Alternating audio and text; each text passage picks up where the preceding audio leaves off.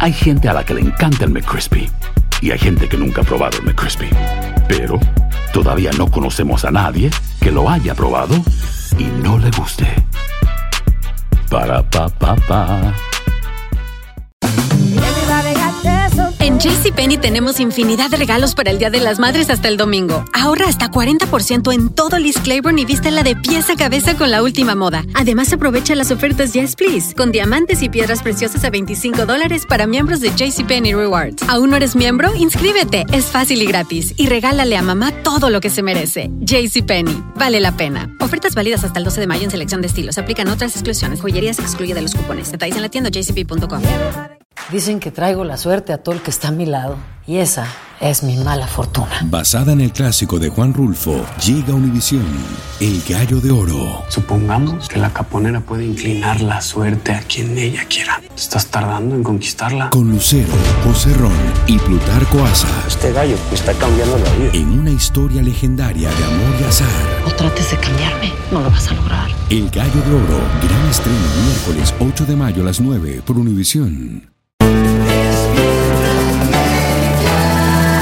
Bienvenidos al podcast de Despierta América, tu show diario de noticias y mucho más.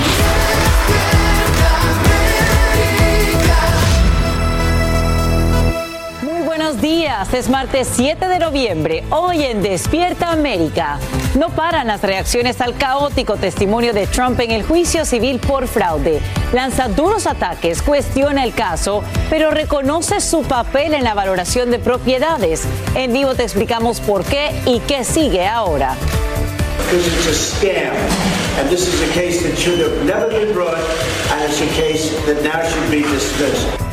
Hoy se cumple un mes del ataque de Hamas contra Israel y una multitud enciende 1.400 velas para recordar a quienes fueron asesinados. Aquí sabrás lo que acaba de revelar el primer ministro de Israel sobre los próximos pasos de la guerra.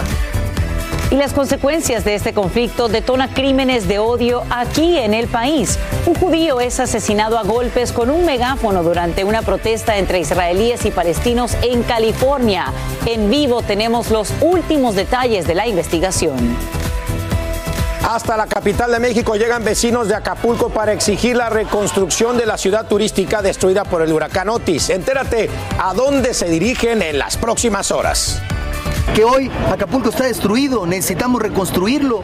Sí, porque esta mañana el testimonio de Donald Trump en corte genera una lluvia de reacciones. El exmandatario sube al estrado en el juicio civil por fraude, pero no se limita a responder, sino que lanza duros ataques contra la fiscal y el juez, convirtiendo la audiencia en un caos. A pesar de eso, reconoce su papel en la valoración de activos. En vivo desde Nueva York, Peggy Carranza nos dice por qué y qué impacto tendría este reconocimiento. Peggy, muy buenos días. Adelante. Hola, ¿qué tal? Buenos días, Sacha. Como lo dices, el expresidente atacó al juez del caso, también a la fiscal general Leticia James, no solo en el estrado, sino también en los pasillos. Y es que el exmandatario se mostró desafiante, combativo, dijo que el proceso era injusto, incluso dijo que el juez siempre fallaba en su contra. Por otra parte, el juez se mostró con poca paciencia, frustrado ante lo que dice eran las respuestas largas por parte de Trump. De hecho, en algún momento le dijo a sus abogados que lo controlaran, que esto no era un mitin político o de lo contrario lo iba a retirar precisamente del estrado. Todo esto mientras Trump, como lo dices, reconoció que conocía lo que había en sus estados financieros, pero también de alguna forma responsabilizó a sus contadores por el contenido precisamente de estos estados, aunque también dijo en algún momento que él hacía sugerencias. Veamos lo que dijo Trump. I don't have to be here for the most part, but I sort of do have to be here because I want to be here because it's a scam. And this is a case that should have never been brought, and it's a case that now should be dismissed. Y la fiscal general del estado de Nueva York, James, también le respondió a los ataques. Veamos lo que dijo. Mr. Trump has repeatedly and consistently misrepresented and inflated his, the value of his. He rambled. He hurled insults. Um, but we expected that.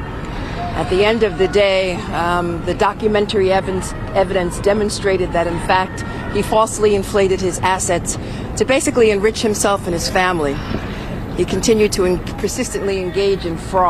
Y hay que recordar que ahora se espera mañana el testimonio de su hija Ivanka. Su, ella no es acusada en el caso, de hecho sus abogados habían dicho que ella no debía testificar, sin embargo, una corte de apelaciones denegó su solicitud. Regreso con ustedes. Peggy Carranza, te agradecemos por brindarnos esos detalles en vivo desde Nueva York. Y les recordamos a ustedes en sus hogares que este jueves el expresidente Trump, quien hasta ahora lidera las encuestas republicanas, se sienta con Enrique Acevedo, presentador de N, para una entrevista exclusiva de Televisa Univisión desde su residencia en Mar-a-Lago. La cita es este jueves a las 10 de la noche en el este, 9 en el centro por Univisión, Unimás y VIX. Y hoy se cumple un mes del ataque de Hamas durante un festival de música en Israel, el cual detona ya lo que es el conflicto palestino-israelí más mortífero en los últimos 75 años. Durante la madrugada, decenas de personas mueren tras ataques aéreos en dos ciudades en el sur de la Franja de Gaza. Y ahora el primer ministro de Israel, Benjamín Netanyahu, advierte que no habrá cese al fuego hasta que el grupo terrorista libere a todos los rehenes. Desde la capital del país, Edwin Pitti tiene lo último. Buenos días, Edwin. ¿Qué tal, Alan? En efecto, muy buenos días. Netanyahu ha sido muy enfático en que no habrá ni una pausa ni un cese al fuego. Esto a pesar de las peticiones que ha hecho el Departamento de Estado de que la pausa se dé por razones humanitarias. Pero la situación, sin duda alguna, en el Medio Oriente, Alan, se sigue complicando gravemente. Veamos el informe. El primer mes del conflicto entre Israel y Hamas es marcado por continuos bombardeos al norte de Gaza. Las Fuerzas Armadas israelíes siguen avanzando por tierra con la misión de llegar al centro de Gaza. En este momento nos estamos acercando a ellos, casi acorralándolos dentro de su capital, la capital del terror, que es eh, la Gaza City. Y en eso estamos, luchando cuerpo a cuerpo con los terroristas, destruyendo cada una de las bocas de túnel que utilizan para esconderse. Las cifras de muertos en Gaza son atroces. Las autoridades de salud controladas por Hamas reportan la muerte de más de 10.000 personas, pero Israel muestra videos donde supuestamente militantes de Hamas disparan desde hospitales y evaden su responsabilidad. Realidad que afecta a palestinos y aliados en Estados Unidos que siguen manifestándose. Fátima Ottala, quien es de descendencia palestina y mexicana, protestó frente a la Casa Blanca donde miles de manifestantes mancharon con pintura roja una de las entradas de la residencia presidencial. Videos de la gente que está sufriendo actualmente y de los niños que están sufriendo actualmente sin manos, sin ojos, eh, sangrados, como es, es un horror es un horror y yo nada más quiero que pare. Israel dice que 1.400 personas han muerto en su territorio y por eso el propio primer ministro Benjamín Netanyahu dijo que no habrá pausas ni cese al fuego. We've had them before. I suppose uh, we'll check the circumstances in order to enable uh, goods, humanitarian goods to come in, or our hostages, uh, individual hostages to leave. But I don't think there's going to be a general ceasefire. Los primeros 30 días de conflicto no han sido fáciles para nadie. En Gaza, los palestinos siguen tratando de rescatar a personas enterradas entre escombros y al centro de Tel Aviv, israelíes lloran y honran la memoria de aquellos que han muerto por los ataques de Hamas.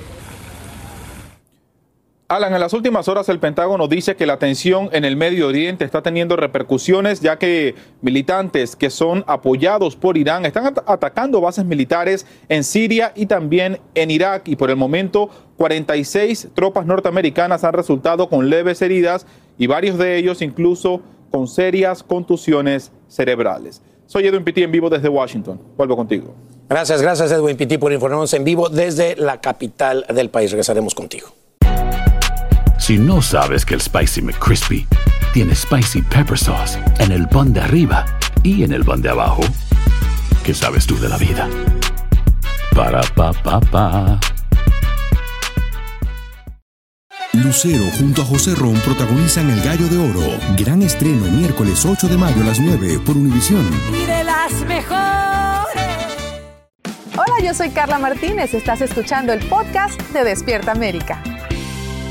Precisamente a raíz de esta guerra aumentan las tensiones entre manifestantes a favor de Palestina e Israel. En California, un judío murió al recibir un duro golpe en la cabeza con un megáfono en un altercado con un palestino. En otro caso, vandalizan con grafitis antisemitas la puerta de un garaje en una de una familia judía. Y en vivo desde California, Socorro Cruz tiene los últimos detalles de estos casos que preocupan al país entero. Adelante, Socorro. Buen día. Muy triste lo que vivimos. Muy triste y muy triste lo que te voy a comentar en este momento, Carla, porque la Liga Antidifamaciones de Los Ángeles asegura que los crímenes antisemitas han aumentado en un 386% cada año y que desde que estalló la guerra se han registrado aquí en el país más de 190 casos, cuatro de gravedad, uno, como los estás informando, ya una persona muerta. Y aquí en California, desde el norte hasta el condado de San Diego, se están investigando casos de crímenes de odio. La atención está centrada ahora en Thousand donde murió este hombre de 69 años de edad, identificado como Paul Kessler, que él participaba en una manifestación a favor de Israel cuando comenzó una discusión acalorada con otra persona que está a favor de Palestina. Este segundo hombre levantó la mano y lo golpeó en la cabeza con un megáfono. El hombre de 69 años de edad cayó ahí, fue transportado a un hospital y al día siguiente falleció Ahora el médico forense dice que murió a consecuencia de un golpe contundente en la cabeza. Las autoridades del condado de Ventura están investigando el caso ya como un crimen de odio y también homicidio. Y Carla, hasta este momento no se ha arrestado a nadie.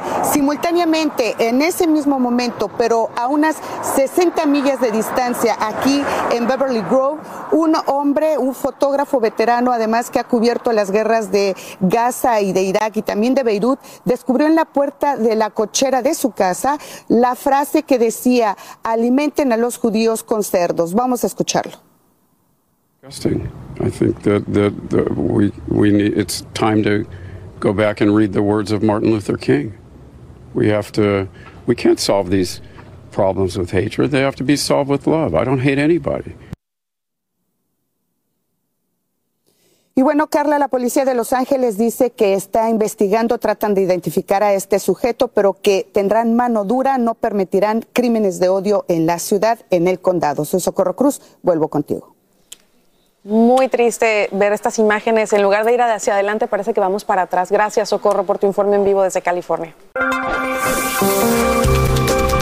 Balazo limpio, así se defiende un padre de familia en Los Ángeles cuando hombres armados lo asaltan en la puerta de su propia casa. Cámaras de vigilancia captan el tiroteo que sigue al intento de robo. Lo más preocupante es que en la vivienda están su esposa y bebé de cinco meses. La policía ya identifica a por lo menos tres sospechosos y desde Los Ángeles, Juan Carlos González nos dice quiénes serían y tiene las imágenes.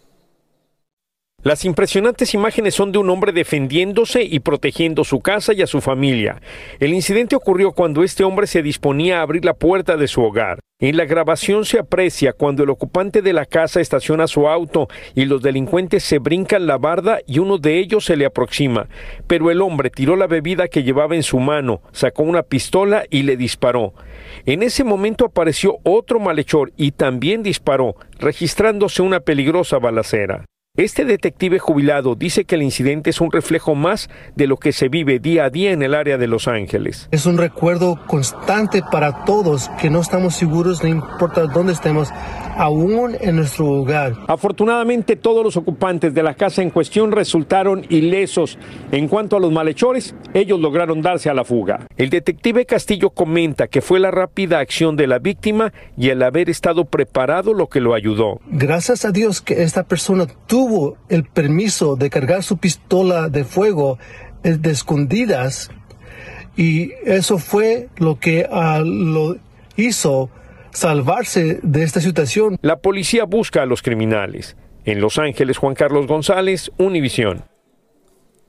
Y tras las rejas amanecen al menos 11 sospechosos a quienes arrestan durante un operativo antidrogas en Nueva York, en el que incautan hasta 400 mil paquetes de fentanilo y heroína, listos para distribuir y valorados en unos 4 millones de dólares. Todos los presuntos implicados ya comparecen por primera vez en corte, donde les formulan múltiples cargos relacionados con el narcotráfico. Los agentes desmantelan una instalación para el envasado de sustancias en el Bronx. Y te cuento que amanecen a las puertas del Senado y la Cámara de Diputados parte de los vecinos que marchan desde Acapulco hasta la capital mexicana. Su propósito, exigir la reconstrucción de esa ciudad destruida por el huracán Otis. El plan anunciado por el presidente de ese país, Andrés Manuel López Obrador, destina 3.400 millones de dólares para el puerto turístico. Sin embargo, expertos calculan los daños que superarían los 15 millones de dólares. Escuchemos cuáles son las mayores preocupaciones a copiar víveres, a mover corazones de mucha gente, de muchos gobiernos, de mucha iniciativa privada, para que nos ayuden a poder resolver el tema de la emergencia sanitaria que hoy tenemos, para poder resolver el problema que hoy tenemos, que hoy tenemos grave, real de salud pública. Y el problema de que hoy Acapulco está destruido, necesitamos reconstruirlo. La mayoría de los presentes en esta protesta son comerciantes que lo han perdido todo. Autoridades calculan que el ciclón provocó daños en más de 36 mil negocios, de los cuales solo seis han reabierto hasta la fecha. Y ahora mismo la familia del afamado futbolista colombiano Luis Díaz espera una prueba de supervivencia o el anuncio de entrega del padre del jugador del Liverpool de Inglaterra secuestrado por el grupo guerrillero del Ejército de Liberación Nacional.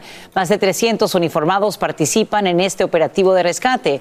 Pero en este momento se retiran de algunas zonas para agilizar la liberación, luego que el ELN dijera que no lo libera por la presencia de militares.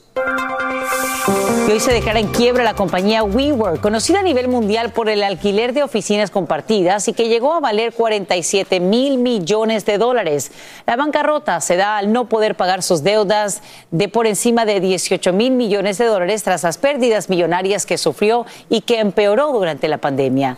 La empresa fue creada en 2010 por el israelí Adam Newman y el estadounidense Miguel McKelvey. Y si eres de esas personas que se esfuerza por verse unos añitos más joven, llena de vida y muy saludable, pero no sabes cómo lograrlo, bueno, tienes que saber que expertos aseguran que todo gira en torno a un número mágico, el 8. Sí, son ocho hábitos que nos regalarían hasta seis años más de vida. Luis Bejit nos explica por qué y nos comparte cuáles son. Es lo más parecido que la ciencia ha encontrado a la fuente de la juventud y no requiere drogas o pociones. Y aunque no es tan fácil como fue retroceder el reloj este fin de semana, un estudio de la Universidad de Columbia concluye que siguiendo unos simples pasos podemos rejuvenecer hasta seis años. No me gusta decirlo. A María no le gusta confesar su edad. Como los 50 por ahí. Pero siguiendo estos consejos, sus órganos y su corazón pueden ser los de alguien más joven. Se ha visto que estos pacientes pueden tener entre 5 y 6 años de menor edad biológica en cuanto mayor sea su salud cardiovascular. Los consejos son ocho, cuatro que podemos controlar solos como comer mejor, ser más activos, dejar de fumar y dormir lo suficiente. Yo siempre me he acostado muy temprano, a las 8 de la noche, siempre de joven hasta ahorita. Y otros cuatro que pueden requerir ayuda médica, como controlar el peso, el colesterol, el azúcar en la sangre y la presión sanguínea cuatro otras que tenemos un poco menor de control, pero que tenemos que darle seguimiento ya que pueden requerir tratamiento médico. El estudio lista ocho consejos, pero quizás debería incluir una recomendación más. La novena sería la constancia, la disciplina para volver a empezar cada vez que nos salimos del camino. Los resultados no llegan de la noche a la mañana. Nunca es demasiado tarde para empezar a influir en cualquiera de estos ocho factores. El peso, el ejercicio, la presión arterial, el colesterol, no utilizar tabaco, el dormir bien, mejorar nuestra alimentación, no tener azúcar elevada en la sangre. Nunca, nunca es tarde. Nolan Ríos agrega también su propio consejo. El trabajo de salud. Los otros ocho dice ya estarlos cumpliendo. En San Francisco, Luis Mejid, Univisión. Lucero junto a José Ron protagonizan El Gallo de Oro. Gran estreno miércoles 8 de mayo a las 9 por Univisión. Y de las mejores. Estás escuchando el podcast que te alegra la vida, el de Despierta América.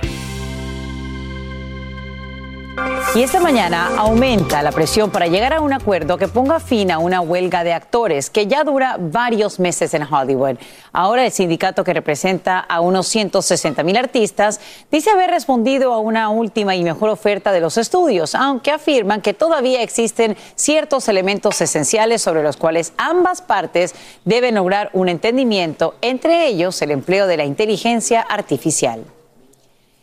Algunas tecnologías generan preocupación, como ocurre con la inteligencia artificial, pero otras abren el camino para que pacientes con enfermedades incurables superen sus limitaciones.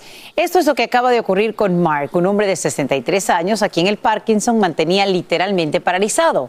Ahora puede caminar casi cuatro millas sin caerse gracias a un implante medular que envía la señal correcta desde la columna a los músculos de las piernas.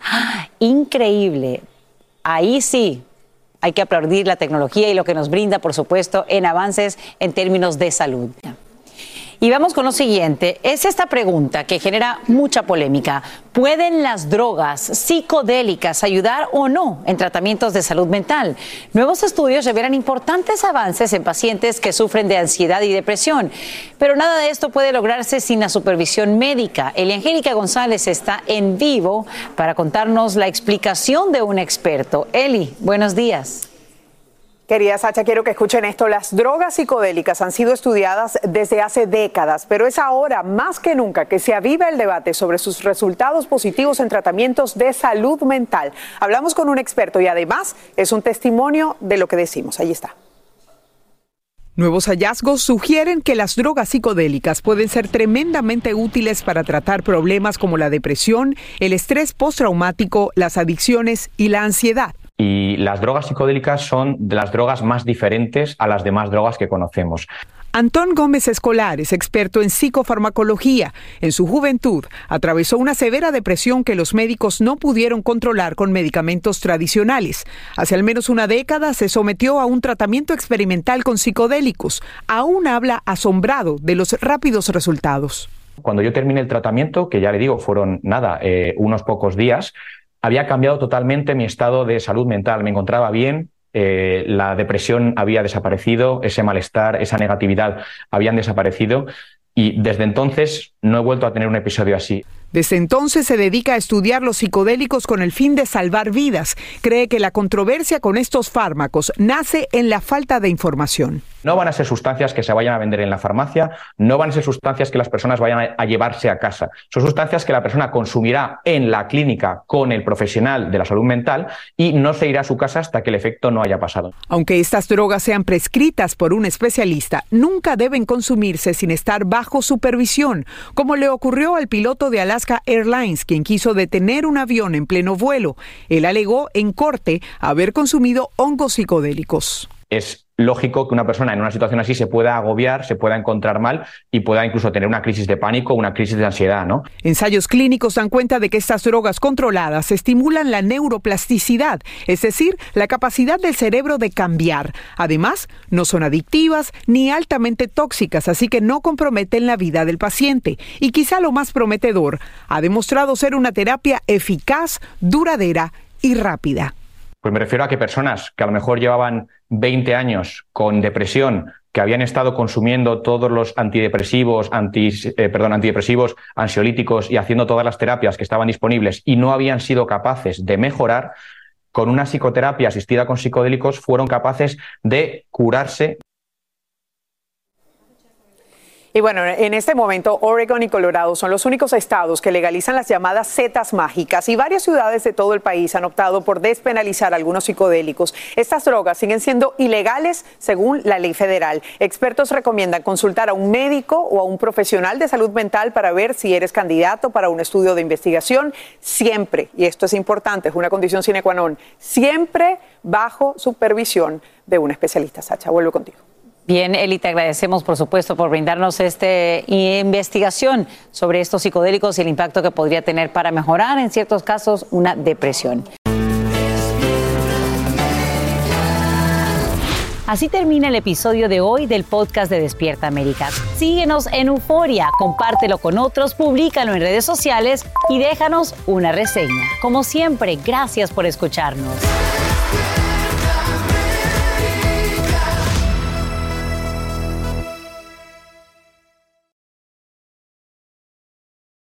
Dicen que traigo la suerte a todo el que está a mi lado. Y esa es mi mala fortuna. Basada en el clásico de Juan Rulfo, llega Univisión, El Gallo de Oro. Supongamos que la caponera puede inclinar la suerte a quien ella quiera. ¿Estás tardando en conquistarla? Con Lucero, José Ron y Plutarco Asa. Este gallo está cambiando la vida. En una historia legendaria de amor y azar.